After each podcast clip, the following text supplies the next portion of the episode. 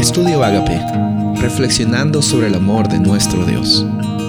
El título de hoy es La promesa del Mesías, segunda parte. Gálatas 3, 26 al 29.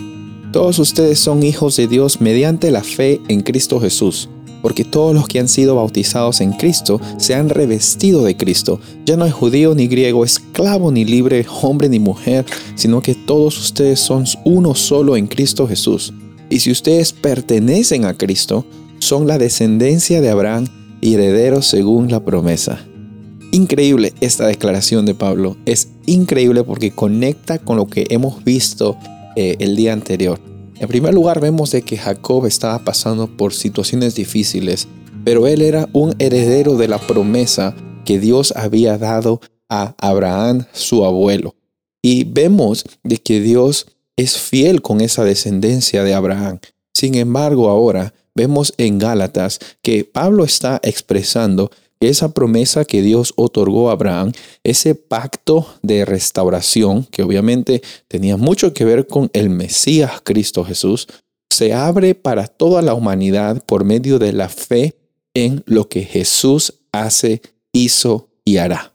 Especialmente el, sacrificio de Jesús al revestirnos de Cristo, ya no está nuestra nacionalidad o nuestra identidad como libre o esclavo como en aquellos tiempos, sino que somos uno en Cristo Jesús. Nuestra identidad en Cristo Jesús es reconocer que somos hijos de Dios mediante la fe en Cristo Jesús. ¿Y cómo eso se aplica en mi día a día?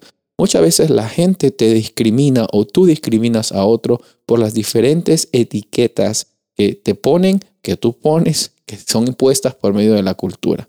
Pero en esta ocasión Dios te está invitando a que no mires por lo que la gente dice quién eres. No mires por lo que tú crees que eres, por tus errores o por tus logros.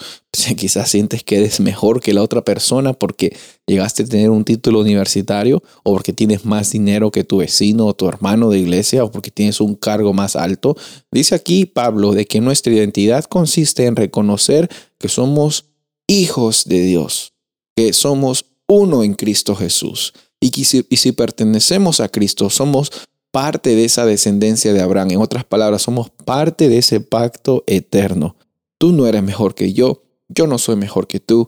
Todos somos hijos e hijas amados incondicionalmente, así como Dios incondicionalmente amó a Abraham, Isaac y Jacob y toda la descendencia, Dios incondicionalmente ama a toda la humanidad y extiende la oportunidad de que por medio del Mesías Jesús tengamos esa reconciliación con el Padre, tengamos esa identidad grabada en nuestros corazones y transformemos este mundo para la gloria de Dios, no para que la gente llegue a tener un cambio de conducta, sino para que todos los seres humanos tengan en ese en el evangelio en las buenas noticias una experiencia de vida plena. Soy el pastor Rubén Casabona y deseo que tengas un día bendecido.